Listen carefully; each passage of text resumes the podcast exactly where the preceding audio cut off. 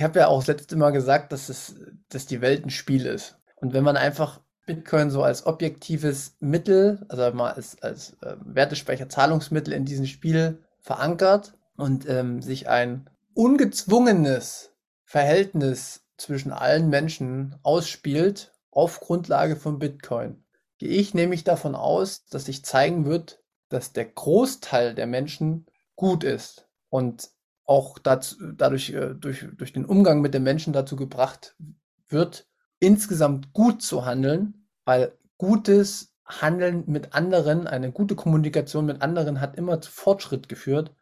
Und letztendlich ist so dieser Werteaustausch und alles, das ist alles eigentlich nur Kommunikation. Und deswegen glaube ich einfach, dass das der Gamechanger ist. Nichts anderes auf der Welt kann der Gamechanger sein, sondern nur Bitcoin wird aufzeigen, dass wir eigentlich, wenn jeder Einzelne die Macht ausüben kann, die man Geburt an bekommt, dass es insgesamt positiv ausgehen würde.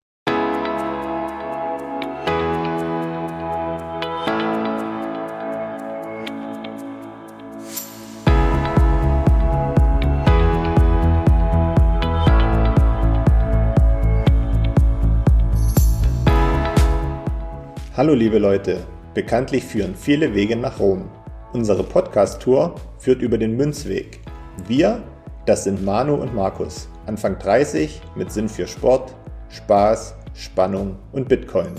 Auf dem Münzweg möchten wir, gemeinsam mit euch, in die Welt des Bitcoin eintauchen. Denn diese Welt hat Zukunft. Den Münzweg findet ihr überall da, wo es Podcasts gibt. Also kommt doch einfach mit auf unsere kleine Reise. Wir freuen uns auf euch und wir hören uns. Viel Spaß!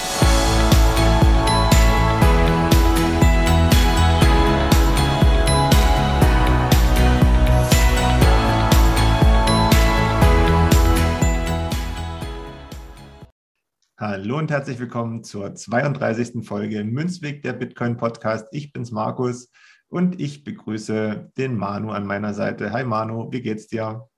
Hallo Markus, mir geht's gut. Ähm, viel zu tun und irgendwie, es ist die erste Woche, wo wir es nicht geschafft haben, eine Folge am Sonntag zu veröffentlichen, aber die Welt ist auch eine andere. Das äh, macht sich auch bei uns bemerkbar.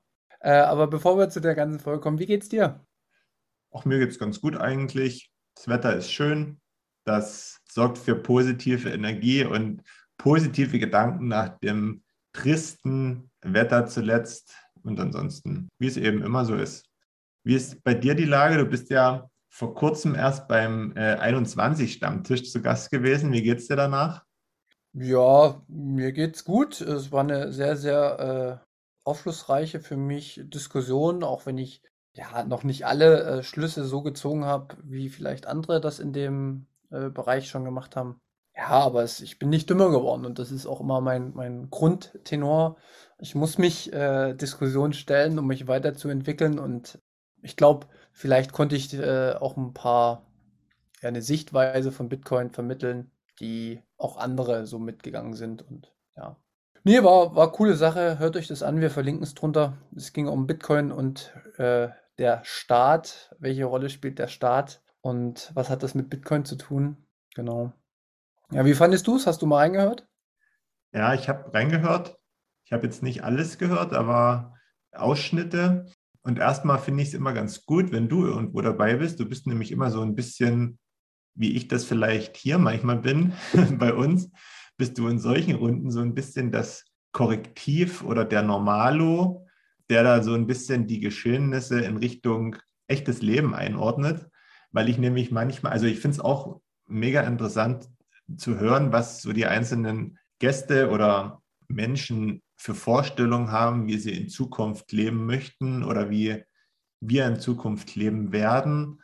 Und ähm, so die Gedanken finde ich schon spannend, muss aber auch sagen, dass einiges, was man da so hört, also für mich zumindest ziemlich weit weg ist zum aktuellen Zeitpunkt und mir, ich mir das auch für mich persönlich schwer vorstellen kann, wie ich da leben werde. Ähm, zum Beispiel, wenn ich jetzt nur mal so daran denke, in so einer, ich nenne es jetzt einfach mal, so eine Art Kommune zu leben, die sich gegenseitig ähm, am Leben mal hält, wie auch immer das dann geartet ist, dann würde ich zum aktuellen Zeitpunkt sagen, dass mir das mit fremden Leuten extrem schwer fallen würde, weil das für mich immer noch so ein bisschen klischeebehaftet ist, dieses Leben. Und dann müsste man sicherlich herausfinden, ob das denn wirklich so ist, wenn es so kommen sollte. Aber wie gesagt, ich will jetzt nicht so weit abschweifen. Ich sehe das alles immer noch so ein bisschen äh, als Fantasterei. Aber wir werden sehen, wie sich das entwickelt. Total nachvollziehbar. Ähm, nur der eine Schwenk, den will ich noch zum Ende sagen. Bei mir war es ja beim Bitcoin auch so, dass ich das als eine Fantasterei äh, anfangs vielleicht gesehen habe und ähm, ein, als eine absolute Spekulation auf nichts und ähm, sich die Pforten meines Geistes in einer Art und Weise geändert haben innerhalb von einem Jahr, dass ich auch anderen oder damit zusammenhängenden Themen offener begegne. Ich habe ja durch den Bitcoin festgestellt, dass man seine Gedanken und sein, seine, seine vermutliche äh, Weltsicht ganz schnell verändern kann. Und ähm, dementsprechend bin ich bei anderen Themengebieten jetzt auch offener und gebe mich zumindest den, den Diskussionen hin und versuche, die, die objektiv äh, zu betrachten, um halt mich einfach weiterzuentwickeln. Und das ist, auch wenn das jetzt nicht immer so bei anderen Themengebieten ist, äh, habe ich, glaube ich, trotzdem die, die Offenheit jetzt mehr erlangt durch Bitcoin. Vielleicht von mir noch eine kurze Anschlussfrage. Ich weiß nicht, wie du das wahrnimmst. Ich hatte so zuletzt den Eindruck, dass einige so ein bisschen Torschlusspanik bekommen, weil wenn man auf den Kurs blickt, sollte man nicht machen, ich weiß, aber ich spreche es trotzdem an. Da ja relativ wenig Bewegung ist, geht man ein bisschen nach unten, ein bisschen nach oben, ist aber so insgesamt ziemlich konstant. Ähm, und da war jetzt immer so ein bisschen, zumindest das, was ich so wahrgenommen habe, vielleicht Angst ist das falsche Wort, aber so ein bisschen Unsicherheit, was denn nur aus dem Ganzen werden sollte, weißt du? Ich glaube, Bitcoin bewegt sich halt immer wieder in Wellen, weil das auch so ein Stück weit äh, uns Menschen widerspiegelt. Wir, wir sind halt immer euphorisch, dann sind wir mal wieder irgendwie depressiv und das passiert, wie gesagt, in Gesellschaften auch. Ne? Wir haben ja jetzt gerade ähm, eine Situation, die es ja schon ewig nicht mehr gegeben hat in Europa mit äh, Kriegszuständen und ähm, ja, das trübt auch die Stimmung von vielen Menschen und das muss jetzt nicht nur was mit Bitcoin zu tun haben, sondern, also das hat jetzt nicht was mit Bitcoin zu tun, aber insgesamt bewegen wir äh, uns, finde ich, immer in so einer, so einer Sinuskurve und äh, so ist es beim Bitcoin auch. Deswegen ähm, ist halt immer nur die Frage, an welcher Stelle dieser Sinuskurve wir uns gerade befinden. Ja, tatsächlich, ja. Genau. Dann würde ich sagen, ach nee, wir haben ja noch was vergessen unsere neue Rubrik, die wir eingeführt haben, müssen wir noch bedienen. Ja, genau. Ähm, die Bitcoin News äh, aus unserer eigenen Wahrnehmung, würde ich es jetzt mal nennen. Genau. Ja. Hast du denn ähm, was mitbekommen in der vergangenen Woche? Ja, also ich war ähm, letzte Woche äh, einmal zufällig bin ich in Kontakt gekommen mit Bitcoin in meinem Umfeld. Das war, als ich bei meinem Osteopathen äh, zu Gast war, der mich angesprochen hatte, ob ich irgendwie was mit Bitcoin zu tun hätte oder ob ich mich da auskenne, so in die Richtung. Und äh, da haben wir sehr cool ge geredet. Und er würde halt gern auch bei sich einführen, dass er Bitcoin-Bezahlung annehmen kann. Finde ich sensationell, wenn sowas passiert. Bin auch total euphorisch dann gewesen. Und ähm, ein paar Tage danach war ich das erste Mal im, im Restaurant hier in Berlin, wo auch immer das Meetup äh, von, von 21 von Berliner äh, Bitcoinern stattfindet. Friedel Richter oder sowas heißt das. Und konnte da das Essen mit Bitcoin bezahlen. Fand ich auch sehr angenehm. Hat es äh, denn da direkt besser geschmeckt? Also, ich habe zu meiner Freundin direkt gesagt, egal wie es ja schmeckt, das kann nicht schief gehen hier. da war ein Bitcoin-Logo an der Tür. Ähm, ich bin rein, die Bezahlung hat nicht sofort so gut funktioniert, wie ich es mir erhofft habe ähm, weil die hatten äh, so ein Lightning-App, äh, die sie selbst programmiert hatten, die hat nicht so gut funktioniert. Also dann haben wir über On-Chain eine Transaktion gemacht, das hat sofort funktioniert. Ja, ich fand's gut und ich werde jetzt äh, solche Restaurants und Bars und je nachdem gibt noch ein paar andere in Berlin immer mehr besuchen, weil ich einfach Freude dran habe. Ich werde jetzt auch einfach beim Bäcker immer mal irgendjemand fragen, ob die äh, Bitcoin auch annehmen.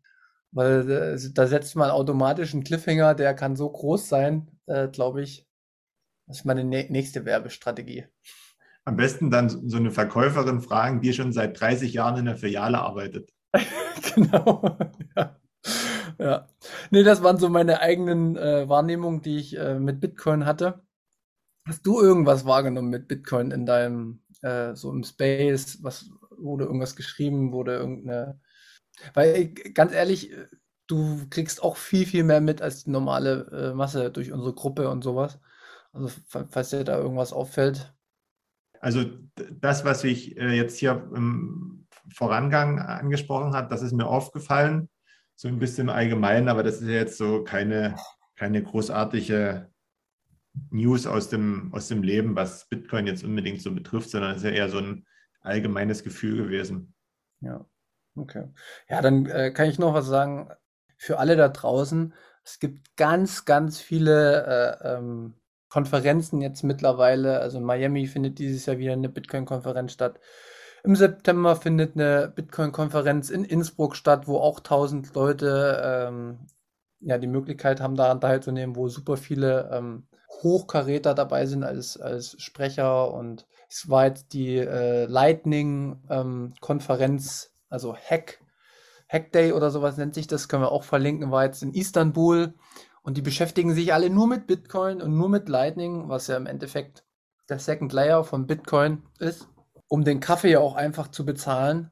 Und das ist eine, eine, eine riesen Bewegung, die da ist. Also das müssen die Leute schon auch nochmal hören, dass da richtig was los ist und da werden die nächsten Wochen, Monate, Jahre immer bessere Entwicklungen kommen, um das Thema Bitcoin für die breite Masse einfacher darstellen zu können und auch vielleicht die Apps und die Bezahlfunktion zu vereinfachen. Und das ist der, das ist der Weg. Ja, und vielleicht noch als Zusatz, ich glaube, es gibt nämlich so eine coole Seite, die heißt coinpages.io und dort kann man, sofern sich die Läden registriert haben, gut nachverfolgen, welche Restaurants und so weiter ähm, die Möglichkeit anbieten, mit Bitcoin zu bezahlen. Ja, das, wie gesagt, das können wir noch drunter verlinken. Könnt ihr mal reingucken. Ja, genau. Perfekt. Gut. Ähm, was wollen wir heute besprechen? Ich glaube, wir kommen um ein kurzes Statement ähm, zu der aktuellen Lage nicht drum herum. Wobei wir uns jetzt gerade eben schon geeinigt haben, dass wir da jetzt nicht so tief reingehen werden, weil wir beide der Meinung sind, dass wir die Lage gar nicht in einem objektiven Maße oder in einer seriösen, objektiven Maße bewerten können und dementsprechend uns dazu auch nicht äußern wollen zu den Vorfällen in der Ukraine, Russland, äh, Europa, all diese Dinge. Ähm, sehr, sehr traurig, was da passiert. Ähm, aber wie gesagt, äh, ich werde da keine Einschätzung zu geben, außer dass wir in fünf bis zehn Jahren werden wir wissen, wie die Dinge gelaufen sind und wir werden wissen, was so die Wahrheit war und was, sage ich mal, instrumentalisiert wurde. Was wir aber natürlich sagen können und wollen, ist, dass das natürlich eine Situation ist, die eigentlich nicht tragbar ist und die sich, glaube ich, auch niemand so richtig wünscht. Und die nicht stattfinden sollte. Das braucht keiner und das merkt ihr ja bestimmt selber auch an euch. Das zieht einen auch so ein bisschen runter, wenn man das in den Nachrichten sieht oder was liest. Deswegen ist es bei mir, bei mir zum Beispiel so, dass ich mir da ab und zu mal so ein Update hole, aber das jetzt nicht 24-7 verfolge, das Ganze, wie gesagt, weil das einen eigentlich nur fertig macht und irgendwelche Ängste schürt, die dann vielleicht auch äh, unberechtigt sind. Und deswegen, das braucht, glaube ich, niemand. Wir sagen toi, toi, toi an alle, die betroffen sind. Und ähm, ja, mehr müssen wir, glaube ich, nicht dazu sagen. Genau. Lass uns aber äh, in dem Bereich auf jeden Fall mal auf Bitcoin eingehen. Wir sind ja so ein bisschen der Laber-Rababer-Podcast, die so ein bisschen ähm, versuchen, in einem lockeren Gespräch das zu erklären. Und ich finde, man kann doch schon auf die Situation, die gerade stattfindet in der Ukraine und ähm, Russland und jetzt vielleicht auch irgendwas weitergehend Europa, keine Ahnung, mal auf das Thema Bitcoin eingehen, welche Vorteile das für Menschen haben könnte, die da gerade betroffen sind. Und vielleicht gehen wir da auf die technischen Eigenschaften von Bitcoin nochmal ein und erklären das vielleicht nochmal auf eine ein einfache Art und Weise, warum, wieso, weshalb da Bitcoin so einen großen Nutzen hat. Beispiel äh, Ukraine, hast du das gesehen, dass da ganz viele Bürger ähm, an den Automaten angestanden haben, um ihr Bargeld abzuheben und vermeintlich nicht jeder rangekommen ist? Wenn du es gesehen hast, welche Gedanken sind dir da so gekommen? Also ich habe es gesehen Und äh, mir ist da sofort der Gedanke gekommen, dass die Leute, also man müsste ja dann immer davon ausgehen, dass sie 100 Prozent irgendwie in Bitcoin sind. Aber wenn die Leute, sage ich mal, einen großen Teil ihrer Rücklagen oder ihre, ihres Vermögens monetär gesehen in, in, in Bitcoin halten würden, dann müssten sie eben nicht da an den Bankschalter gehen oder an den Automaten und hoffen, dass noch was rauskommt, sondern mit Bitcoin hätten sie eben, ja, hätten sie ihre, ihr, ihr Geld, sage ich mal, einfach immer dabei, ohne dass man irgendwo hin müsste und von, von Dritten abhängig ist. Und das hätte natürlich für den einen oder anderen viele Vorteile gehabt, ähm, sowohl zeitlich, wenn man vielleicht sich mit dem Gedanken getragen hat, irgendwie zu flüchten, aber auch einfach nur mit dem Gedanken, ja, ich hole mein Geld äh, vom Konto, damit es einfach erstmal bei mir ist und damit ich von niemandem irgendwie weiter abhängig bin und mich auf niemanden verlassen muss. Genau. Genau das äh, ist nämlich das, was, äh, was ein Riesennutzen von Bitcoin ist, dass man auf keine dritte Partei ja, angewiesen ist, die das Geld für einen verwahrt und somit dieses Verwahren eines, eines monetären Gutes in die eigenen Hände wiedergelegt wird. Und ich wollte jetzt nochmal kurz mit dir wirklich ganz einfach versuchen zu erklären, ja, wie ist das bei Bitcoin, dass wir nochmal kurz auch wieder ein bisschen die Technik einbringen. Wo, wo liegen denn die Bitcoin? Wenn ich dich, wenn die, die Frage kommt ja auch relativ häufig. Wie, wie antwortest du, wenn die Leute sagen, ja, wo liegen denn die Bitcoin? Wie machen die das denn, dass da. Ja, das hat die, diese Frage hatte ich die, äh, dir ja ein bisschen provokant jetzt erst gestellt gehabt.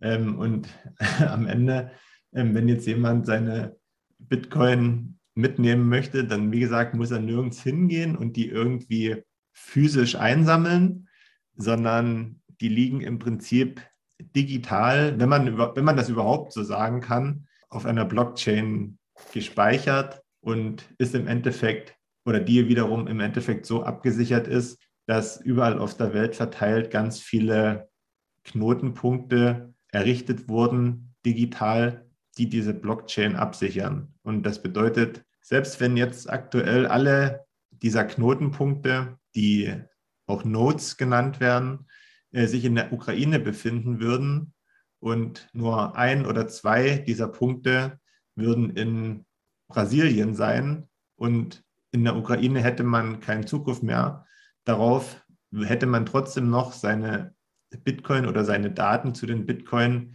weil diese zwei Punkte in Brasilien ausreichen würden, damit das sicher ist.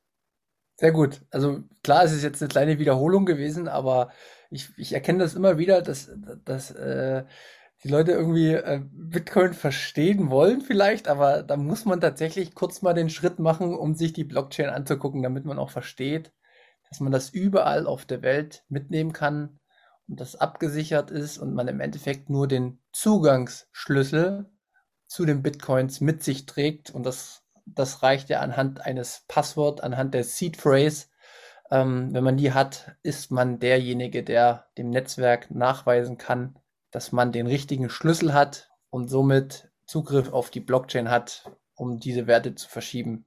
Wollte ich jetzt nur noch mal kurz wieder mit reinbringen, damit wir mal ein bisschen wieder Technik drin haben ähm, damit die äh, Menschen auch verstehen, das ist wirklich eine, eine richtig sichere, gute Sache, um ja auch für unvorhersehbare Ereignisse, die in einem Land passieren, gut vorbereitet zu sein. Und gleich der nächste Punkt, wir sehen es jetzt gerade in Russland. Auch in Russland stehen die Leute gerade wieder an, weil was passiert da denn gerade eben? Also hast du das heute mitbekommen, was da passiert ist mit dem ähm, Teilausschluss aus Swift und äh, welche Folgen das für die Währung vor Ort hat? Na, das, das wollte ich gerade sagen. Also was, ob jetzt heute was Neues dazugekommen ist, weiß ich nicht, aber ich weiß von, von gestern oder von vor zwei Tagen, dass man im Prinzip, sage ich mal, die, die Verbindung zwischen Russland und dem, äh, ja, was ist denn das, dem, den anderen Bankensektoren ähm, gekappt hat, sodass die quasi für sich alleine stehen und dadurch auch handlungsunfähig sind, wenn ich das richtig mitbekommen habe. Ja, wie gesagt, wir sind ja jetzt ja keine Finanzexperten, wir haben keine Ahnung. Es gibt bei uns in der Gruppe, die können das viel besser beschreiben als wir, aber mal so für die, für die, für die Laien erklärt, ist es einfach so, dass das SWIFT-System das größte ähm, Finanz, äh, oder die größte Finanzhandelsplattform ist, worüber die Gelder halt verschoben werden von einem Staat zum nächsten. Und da verschoben ist, halt, ist, ist das richtig.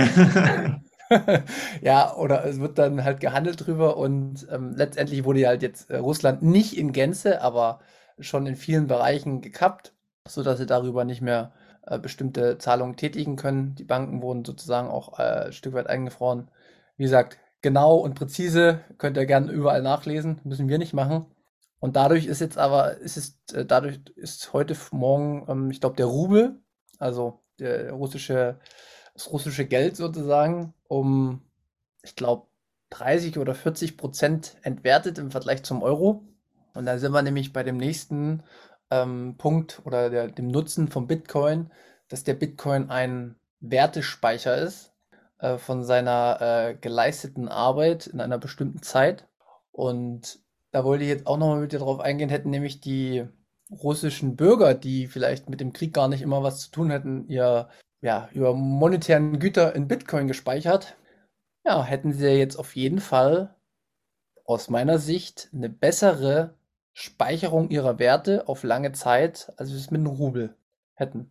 Also ähm, da sind wir schon bei der zweiten Funktion von Bitcoin, weil Bitcoin hat nur oder es wird nur 21 Millionen Bitcoin jemals geben und dementsprechend kann dieser Wert auch nicht äh, verfälscht werden, sondern das Einzige, was sich ändert, ist der Euro-Wert, aber nicht der Bitcoin-Wert.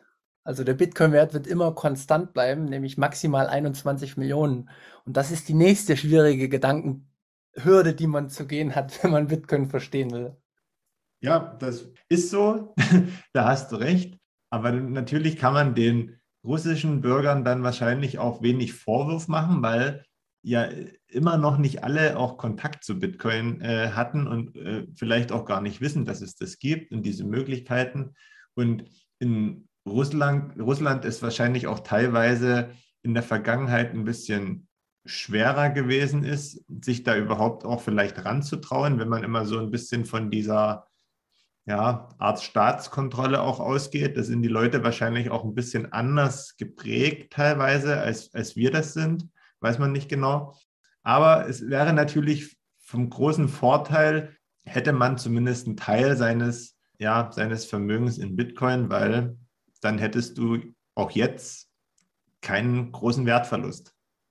Ja, das, was du gerade gesagt hast, ähm, ist durchaus alles möglich, aber ich würde da fast äh, gar keine Unterscheidung machen. Ich würde fast sagen, jeder Mensch auf der Welt, äh, ein Stück weit, wenn er sich in, in, in einem vermeintlich sicheren Umfeld bewegt, denkt halt nicht über den Tellerrand. Oh, aber ich glaube, ja, das ist gutes jetzt, Argument.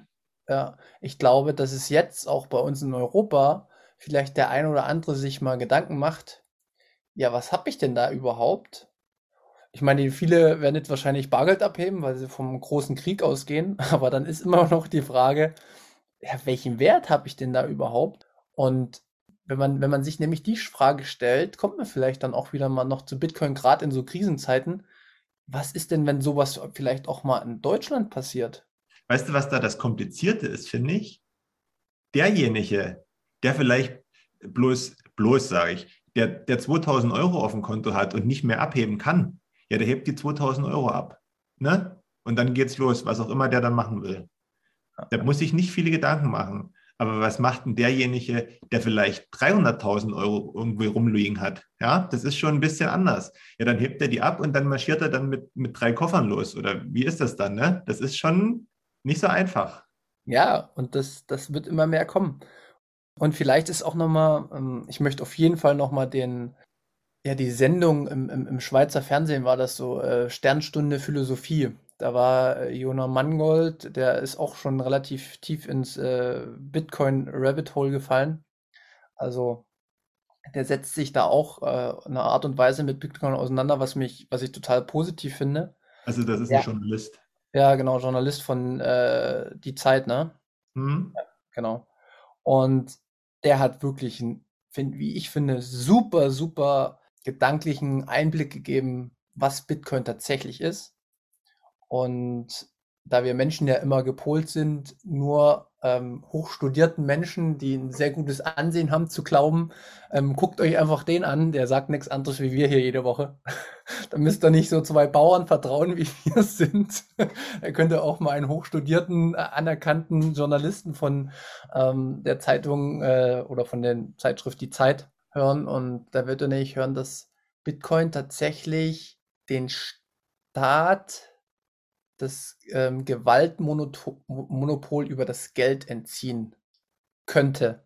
Und dieser Ursprung der soll jetzt nicht, soll nicht alle gleich wieder in Ohnmacht fallen und denken, dass das furchtbar wäre, sondern lasst den Gedanken mal auf euch wirken und überlegt mal, muss denn überhaupt der Staat das Gewaltmonopol über das Geld haben oder wäre es nicht eigentlich ähm, viel gerechter und besser, wenn jeder auf der Welt den gleichen Zugang zu Geld hätte, nämlich einen freien Zugang und er jede, also im Endeffekt keine Vorteile sich selbst schaffen könnte?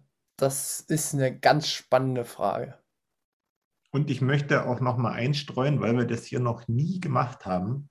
Und zwar steht bei uns heute in der Zeitung irgendwie ein Artikel zu fallenden Aktienkursen und dass man auf keinen Fall so nach dem Motto ähm, mit Kryptowährungen wie Bitcoin oder Ether oder was es auch immer da noch gibt, ähm, herumspielen sollte, weil das eine hochriskante Anlage ist, die, und das, das ist das, das, was stimmt dabei, dafür sorgen kann, dass alles mein Einge was von mir eingesetzt wurde, irgendwann weg ist. Ja, das können wir noch nicht wegdiskutieren. Das kann sein.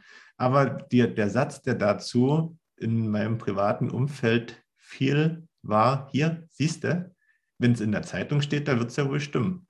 Möchte ich nicht kommentieren. Ja, da sind wir ja dann wieder noch bei, äh, bei dem Thema mit, äh, woher nimmt man seine Informationen und ja.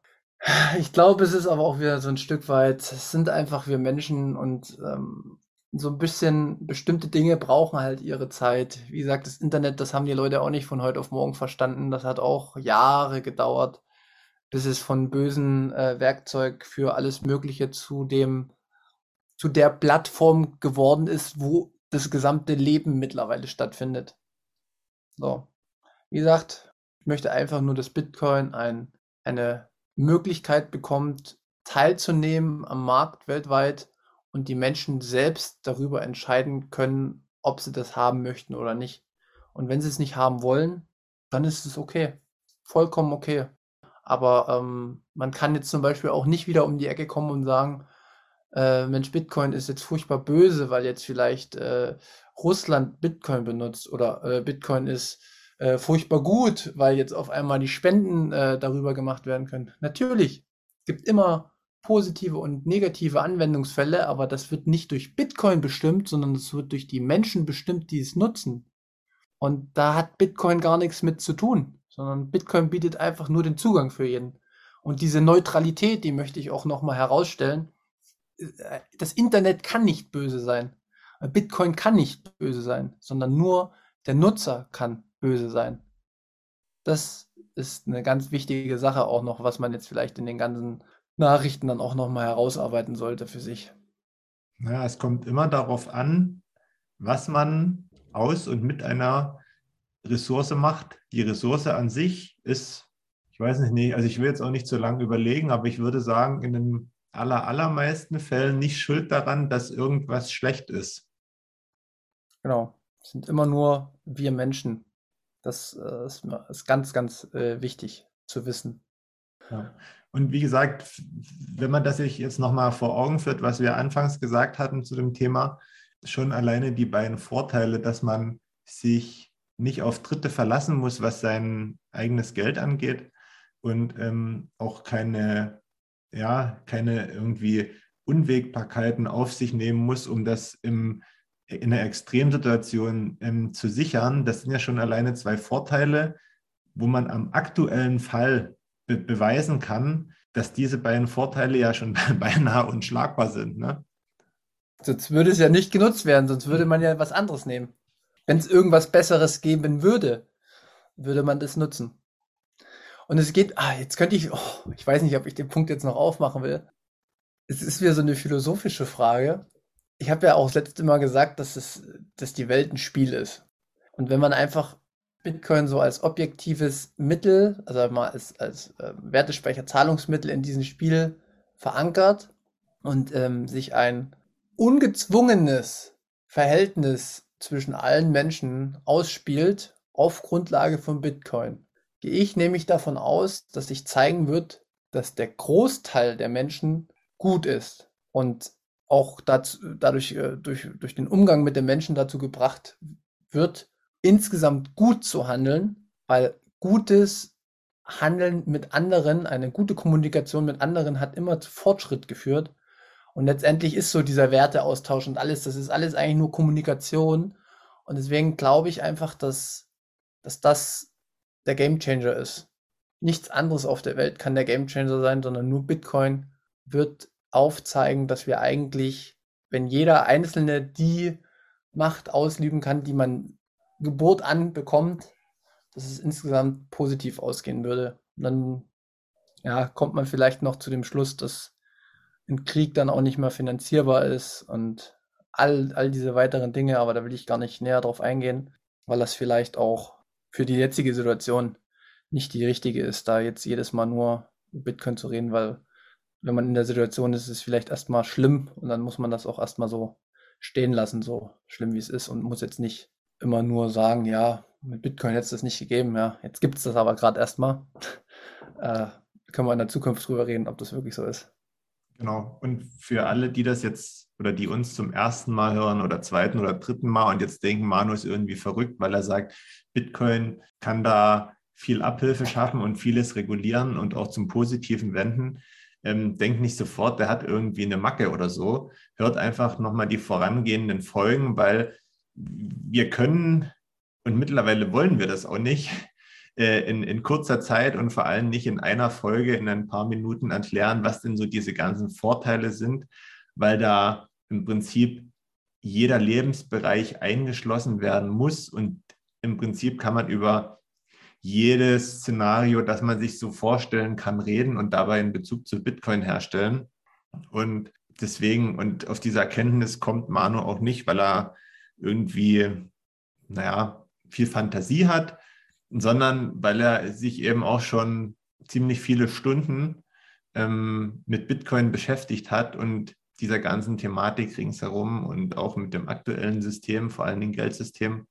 Und wenn man das getan hat, kommt man eigentlich zu keinem anderen Schluss. Sehr gut. Und ähm, du bist ja mittlerweile auch schon Experte, von daher. ah. ja, es, weißt du, das Ding ist immer, ich weiß natürlich schon mehr als am Anfang. Es ist ja auch logisch und wäre auch schlimm, wenn es nicht so wäre. Aber, und da bin ich auch ehrlich, in, in, manche, in manche Denkmuster und in manche Denkschienen und auch in so ähm, exzessive Denkmuster bin ich aktuell noch nicht bereit reinzugehen, weil das für mich gerade, also ich, ich, ich will es ehrlich gesagt jetzt auch äh, noch nicht da so extrem äh, zu sein, was das anbelangt. Ich, wie gesagt, ich bin da voll überzeugt und ähm, finde das auch alles gut und mit mir kann man auch darüber reden. Aber ich werde jetzt kein, kein Bitcoin-Extremist werden, Stand heute, ähm, sondern versuchen immer so ein bisschen auch die, ja, bei uns und auch insgesamt so ein bisschen die no normale Seite und vielleicht auch so ein bisschen der Regulator zu sein. Ich, ich finde es interessant, was du sagst. Ähm, für mich ist Bitcoin eigentlich genau dieser Regulator. Also auch weg von extremen Meinungen, weil irgendwie immer wieder aufgezeigt wird, dass äh, egal wie äh, verkeilt man ist in irgendwelche Meinungen, ähm, man ja eigentlich gelehrt wird, trotzdem alles wieder zu hinterfragen und nochmal andere Perspektiven einzunehmen, weil es halt dann doch irgendwie wieder anders auch aussehen kann. Und das bringt mich eigentlich in diese, diese absolute Ruheposition, wo man sagen kann, ja, jetzt hier, weiß ich nicht, total rechts oder total links oder total freiheitlich oder total nur das eine. Es zeigt eigentlich, dass es alles, es muss alles geben, glaube ich, in der Gesellschaft weil das Zusammenspiel von allen Menschen gibt ja dann so eine, so eine homogene, äh, gut funktionierende Gesellschaft, aber, aber äh, letztendlich zeigt Bitcoin, dass das Extreme nie das Richtige ist, aus meiner Sicht. Das meinte ich auch nicht. Ich meinte eigentlich die, das in Bezug darauf, dass ich mir nicht 24 Stunden irgendwie das Hirn darüber zermarter. Weißt du? Das, das kann ich gut nachvollziehen und ich bin auch momentan in einer, in einer Down-Phase beim Bitcoin, muss ich sagen. Äh, hat aber wahrscheinlich mit äh, der aktuellen politischen Lage zu tun, dass ich da ähm, mich zu viel belesen muss und äh, zu viel nachforschen muss und man auch merkt, dass ähm, ja, Bitcoin ist dann auch nicht alles. Ne? Bitcoin ist auch nur letztendlich ein Geld, was aber nicht das Handeln zwischen mir und anderen Personen sofort verändert, sondern da gibt es auch noch andere Muster oder andere wichtige Dinge. Wie war das in dem Bitcoin-Lied? War das doch so, Bitcoin ist alles und auch nichts. Richtig. genau, so ist richtig. Perfekt, ja. Sehr du, cool. Wir wollten eigentlich noch was anderes besprechen heute, aber ich schlage vor, wir lassen das einfach mal so stehen. So, wer im Hintergrund Geräusche hört, die Katze spielt gerade ein bisschen verrückt.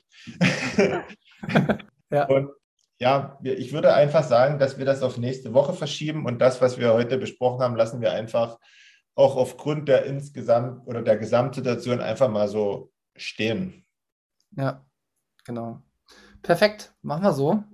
Aber ähm, für nächste Woche dann äh, können wir es ja schon mal sagen, dass wir über was wir da sprechen wollen. Kannst ja schon mal so eine kleine Richtung vorgeben. Ja, wir hatten uns überlegt, dass wir, wir hatten es schon mal irgendwann in der Vergangenheit angeschnitten, aber wir möchten noch mal über Betrug und Betrugsmaschen sprechen, weil ich da auch schon das ein oder andere Mal darauf angesprochen wurde, vor allen Dingen deswegen, weil sehr, wie ich finde, für mich witzige Fälle äh, in der Zeitung gestanden haben. Wieder versucht wurde, jemanden ums Geld zu bringen. Und da musste ich am Ende immer ganz oder zwischendurch schon äh, laut lachen, weil am Ende da, na, ich möchte nicht, nichts vorwegnehmen, ich sage mal, Gier spielt da eine große Rolle. Ach ja, äh, kann ich mir gar nicht vorstellen, ja. Okay, ne, mach mal so, dann werden wir das nochmal beleuchten. Vielleicht gehen wir dann auch nochmal auf die äh, technischen Aspekte auch ein, sodass das mal wieder jemand verstehen kann. Und am besten auch vielleicht eine kurze, prägnante Folge, dass wenn man irgendwie äh, wieder so ein Wort fetzen als, oh, du kennst dich mit Bitcoin aus, was war denn da letzte Woche wieder los? Sage ich, ja, hier hört das, hab keine Lust jetzt gerade zu reden. das ist eine gute Idee. genau, ja, das können wir wahrscheinlich mal machen. Ja. Ja. Ansonsten würde ich sagen, sind wir durch für heute. Bewertet uns gern bei Spotify, am besten mit fünf Sternen, wenn ihr Lust habt und das noch nicht gemacht habt. Und dann hören wir uns ja schon diese Woche wieder. Bis dahin, ciao. Ja, dann habe ich heute wohl den äh, Abschlusssatz äh, äh, bzw. Sätze. Ich möchte noch mal ein paar Projekte auch empfehlen und zwar das Projekt Bitcoin Bibliothek ähm, ist ganz neu. Da werden gute äh, Inhalte von, von Bitcoin vermittelt. Hört da auch gern rein, wenn ihr wollt, falls ihr tiefer reingehen wollt. Ähm, denn wir unterstützen alles, was mit Bitcoin zu tun hat. Ansonsten habe ich jetzt auch erstmal nichts mehr zu sagen. Äh, ich wünsche euch auch noch eine schöne Restwoche und wir hoffen, dass wir das nächste Mal wieder pünktlich veröffentlichen. Also denn, macht's gut, tschüss.